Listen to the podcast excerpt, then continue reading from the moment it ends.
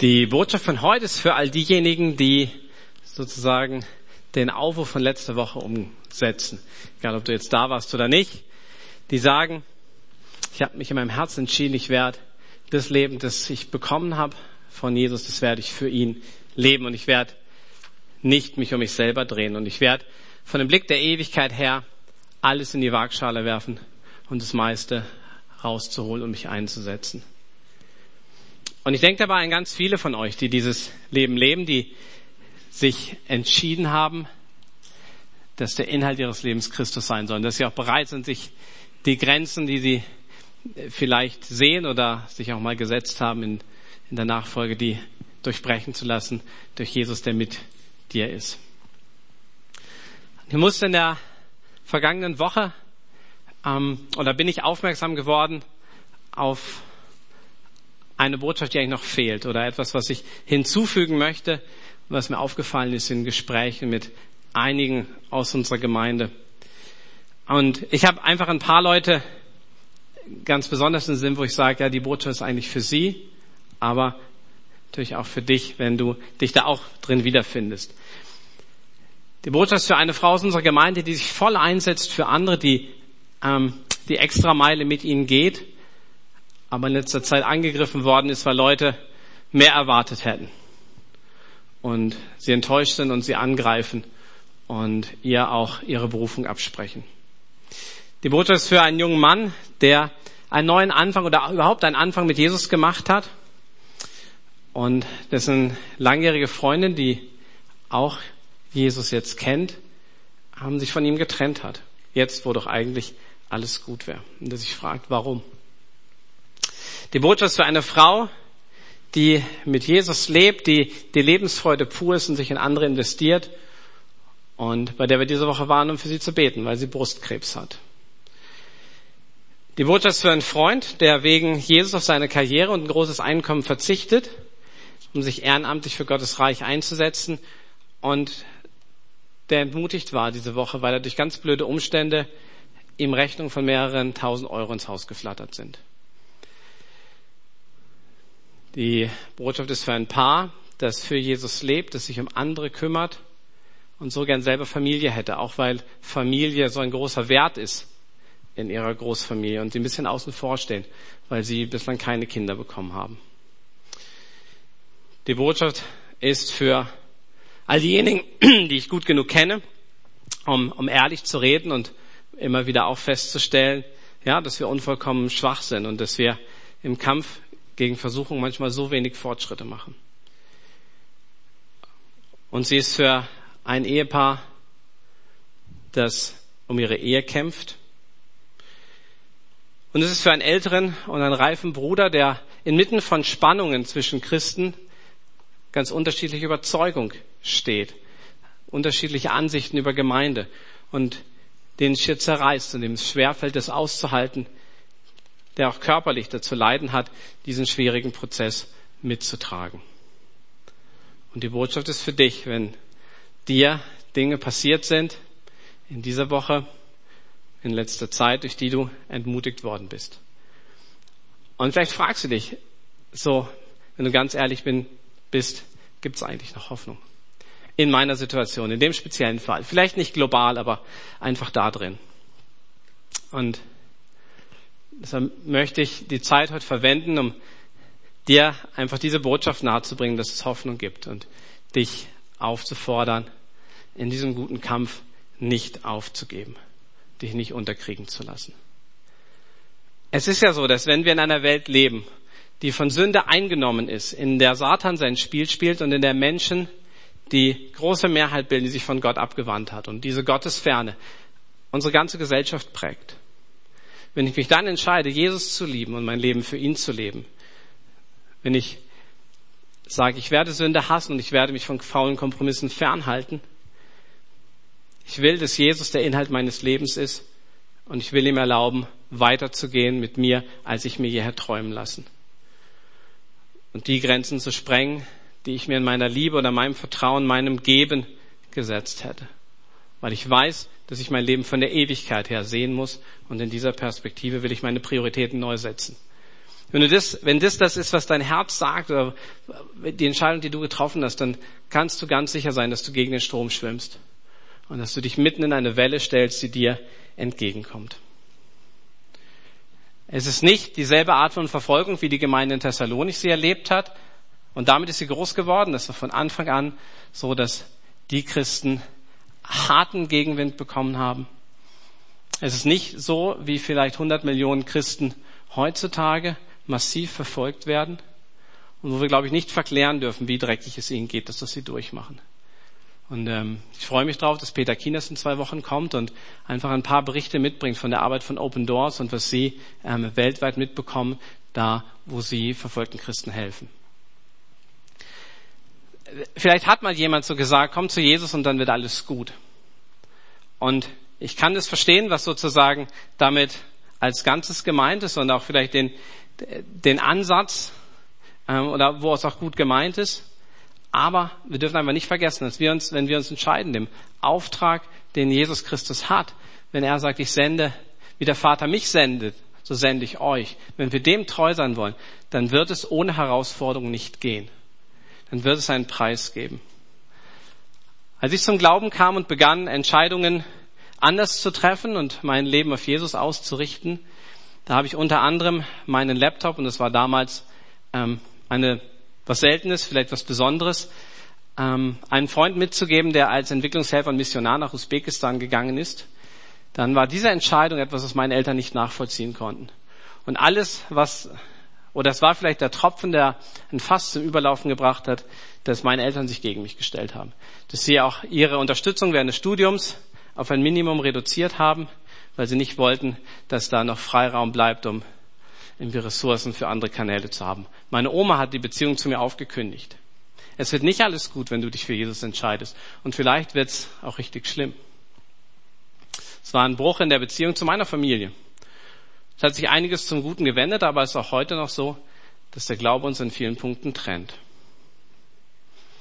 Ich bin überzeugt, niemand kann Jesus lieben und andere Menschen so lieben, wie er selbst geliebt wird von Jesus, ohne dafür einen Preis zu zahlen. Jesus nennt es, sein eigenes Kreuz auf sich zu nehmen. Manches ist einfach so schwer zu tragen, manches schmerzt so unglaublich und ist schwer zu verstehen manchmal. Es macht menschlich auch keinen Sinn. Und vielleicht stellt dieser große Schmerz auch Dinge bei dir in Frage. Du fragst dich, ob du auf dem richtigen Weg bist. Und wenn du ganz ehrlich bist, vielleicht auch die Frage, ob es sich wirklich lohnt. Und das ist Entmutigung. Und dazu möchte ich was sagen. Und ich hoffe, dass Gottes Wort, wenn du an so einem Punkt bist, du dich irgendwie damit identifizieren kannst, da hineinsprechen kann. Ich möchte mit euch einfach den nächsten Abschnitt anschauen oder nochmal diesen einleitenden Abschnitt, den Paulus, Silas und Timotheus an die jungen und verfolgten Christen in Thessalonik schreiben, die von Anfang an angefeindet wurden. Und den dreien ist diese Gemeinde Thessalonik sehr ins Herz gewachsen. Aber sie sind auch besorgt, weil sie wissen, wie hart der Gegenwind ist. Sie wissen, dass sie junge Christen sind und sie haben nichts mehr gehört und sie wissen nicht, wie sie, wie diese Christen mit der Entmutigung und den Anfeindungen umgehen werden. Sie schreiben an eine Gemeinde, die im Feuer steht.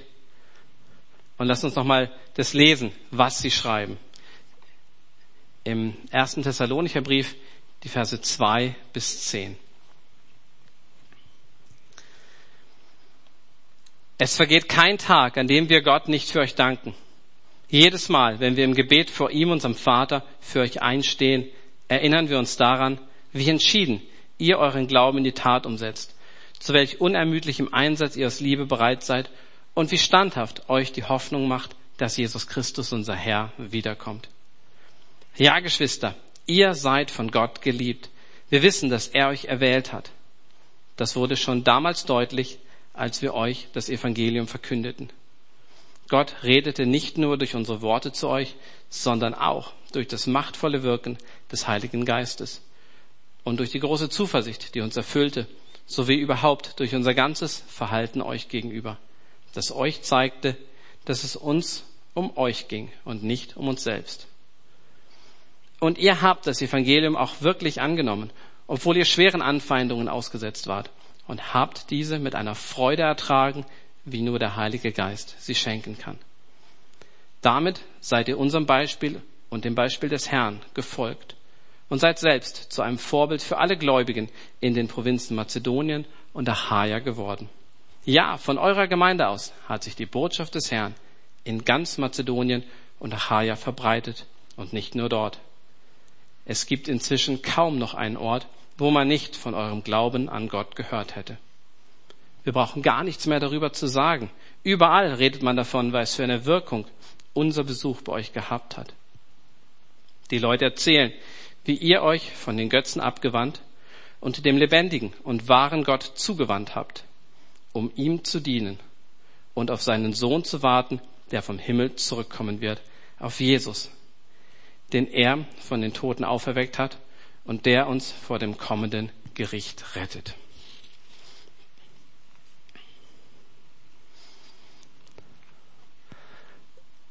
Ich versuche es ganz kurz zusammenzufassen, die Fülle von dem, was Paulus, Silas und Timotheus hier schreiben. Sie sagen, liebe Geschwister, es gibt Hoffnung und wir mahnen euch nicht aufzugeben, denn erstens, Gott liebt euch. Zweitens, er hat schon immer gewollt, dass ihr zu ihm gehört. Stichwort Erwählung.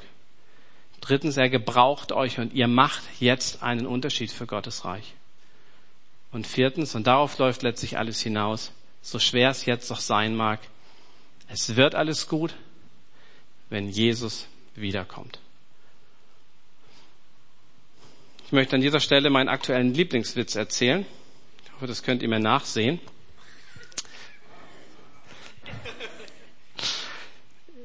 Ein Mann ist in einer Imbissbude und hat sich eine Wurst mit Pommes bestellt. Und da kommt die Bedienung raus und bringt ihm das so. Und sagt der Mann, jetzt hören Sie mal, warum haben Sie denn da Ihren Finger auf meiner Wurst? Sie, Entschuldigung, ich wollte auch nicht, dass die Wurst nochmal runterfällt.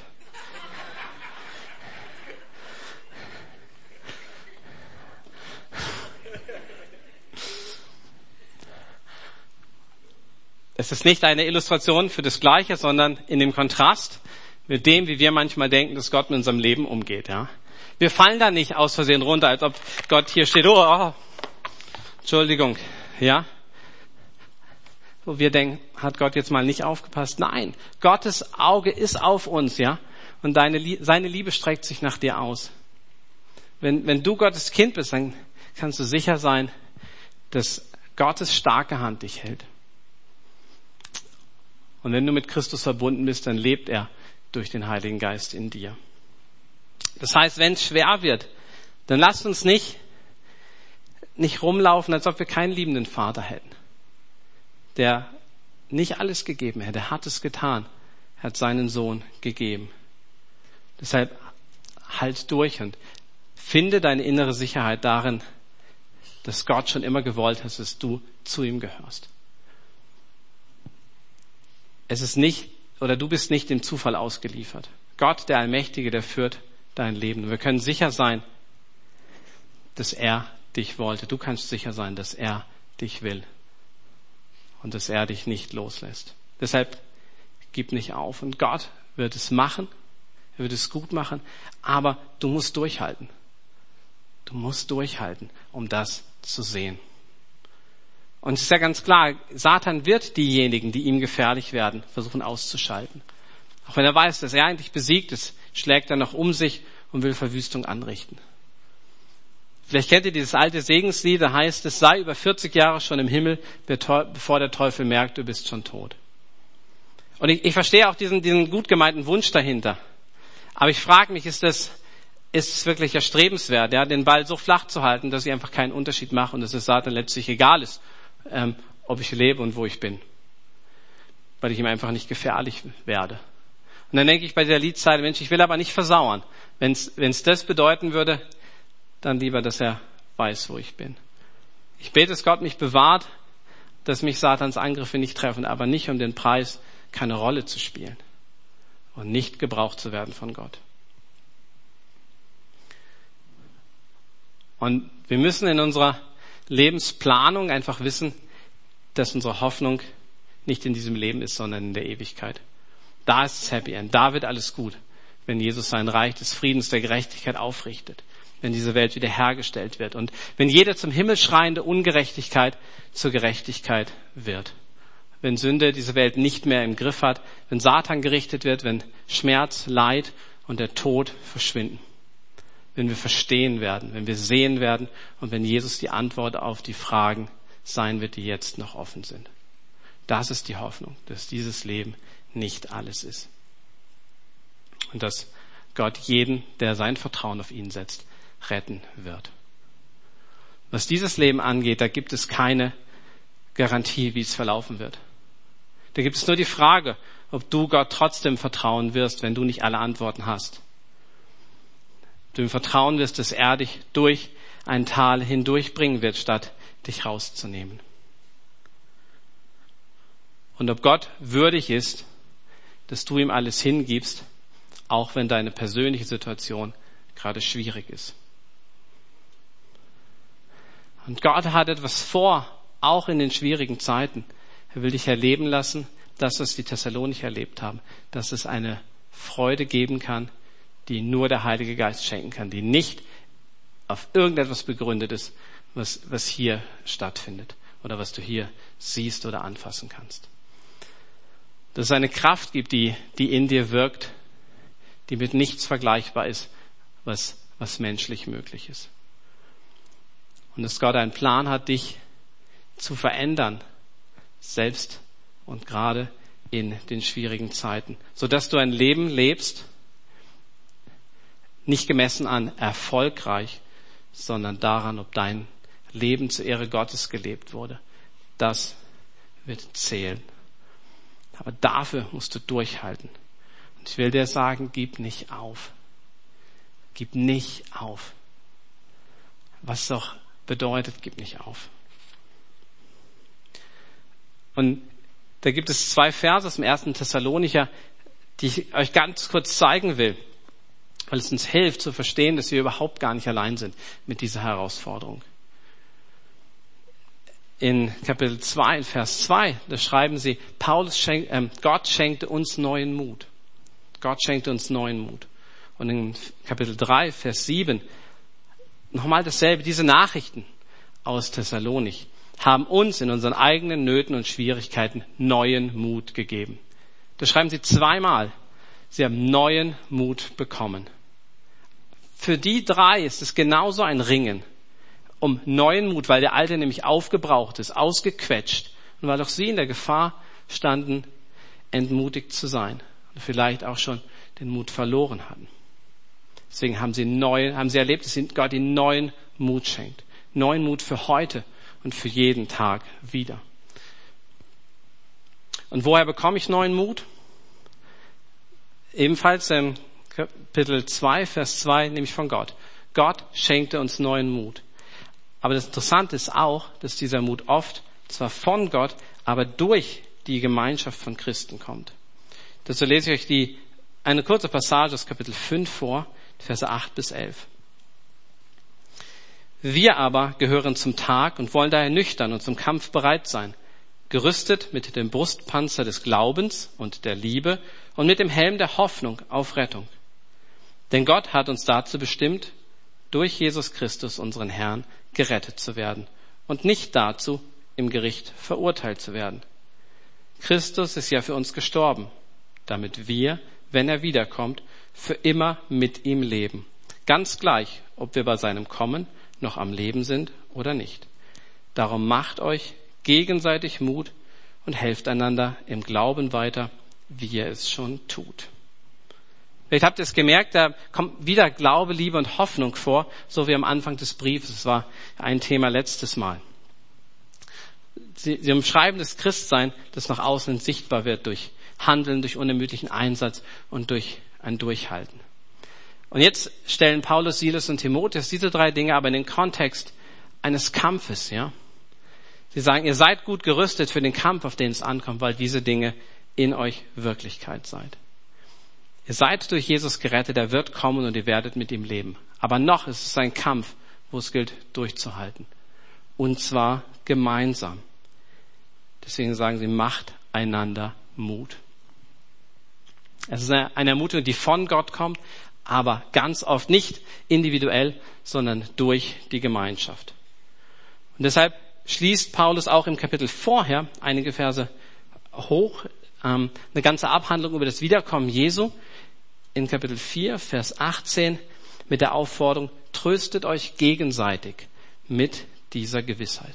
Nicht findet darin Trost, sondern tröstet euch gegenseitig. Und ich habe noch einen Vers, der in diese Richtung geht, ziemlich am Ende, Kapitel 5, Vers 28. Da geht es um den heiligen Kuss. Bei mir wird es übersetzt, grüßt alle Geschwister mit einem Kuss als Ausdruck dafür, dass ihr alle zu Gottes heiligem, Kuss, äh, heiligem Volk gehört. Machen wir das? Also ich mache das, glaube ich, mit einer Person, mit unserer russischen Schwester. Aber das Prinzip dahinter, auch die Frage ist, wie wir das kulturell umsetzen, ja, das Prinzip dahinter ist meines Erachtens das in einer Begrüßung. Gerade da, wo man sich das traut und es angemessen ist, dass darin deutlich spürbar wird, wie sehr wir eigentlich zusammengehören, wie sehr wir in Christus durch seinen Geist verbunden sind, wie sehr uns sein Auftrag eint. Und schaffen wir das, das zum Ausdruck zu bringen, ja? Wir haben als die, die sonntags predigen, uns den Brief angeschaut und auch über diesen Vers gesprochen. Ähm, und so darüber, wie wir darin wachsen können und dass da vielleicht mehr drin ist. Ja, und ich habe einen, einen älteren Bruder, den ich immer ganz korrekt mit Handschlag begrüßt habe. Und ähm, zum Abschied an diesem Treffen haben wir uns dann umarmt. Um zu sagen, ja, da ist doch mehr drin. Wir wollen auch das einander zusprechen und auch wissen lassen, dass wir miteinander verbunden sind. Und vor drei Tagen haben wir uns auch gesehen und wir hatten ein ganz ein schweres und ganz tiefe Themen, die wir in einer Gruppe besprochen haben. Und es war, es war nicht leicht, dann auch wieder, weil die Zeit um war, ähm, wieder zu gehen, wo wir eigentlich so mittendrin waren, wo es eigentlich gerade ziemlich schwer war. Aber also was uns noch gelungen ist, ist durch die Art und Weise der Verabschiedung zum Ausdruck zu bringen und wir sind einander verbunden. Und das war was ganz Besonderes. Und ich glaube, dass wir dieses ähm, diese Gelegenheit, diese Tür, die sich da öffnet, auch uns gegenseitig zu ermutigen, dass wir das nicht verpassen dürfen. Damit meine ich nichts, nichts Oberflächliches. Ich glaube, der Brief und der Text haben auch gezeigt, dass da nicht, na, du bist toll und es wird alles gut. Sondern wie spezifisch hier Paulus, Silas und Timotheus an die Gemeinde schreiben, die sie natürlich auch kennen, mit der sie verbunden sind. Und wie sie einfach Gottes Sicht und Gottes Wirken nochmal deutlich machen und dadurch in das Leben dieser jungen Christen hineinsprechen können als Ermutigung. Und ja, lasst uns das doch heute Morgen machen. Lasst uns Zeit nehmen, einander zu ermutigen, füreinander zu beten. Und vielleicht brauchst du auch den Schritt, dass du andere um Gebet bittest. Paulus, Silas und Timotheus waren sich da nicht zu schade. Ja, betet auch für uns, Geschwister. Damit beginnt Vers 25 in Kapitel 5. Die hatten das nötig und wir haben das auch nötig, dass wir füreinander beten und schauen, wo, wo können wir einander auch neuen Mut zusprechen. Mut für heute und für das, was nächste Woche auf uns zukommt.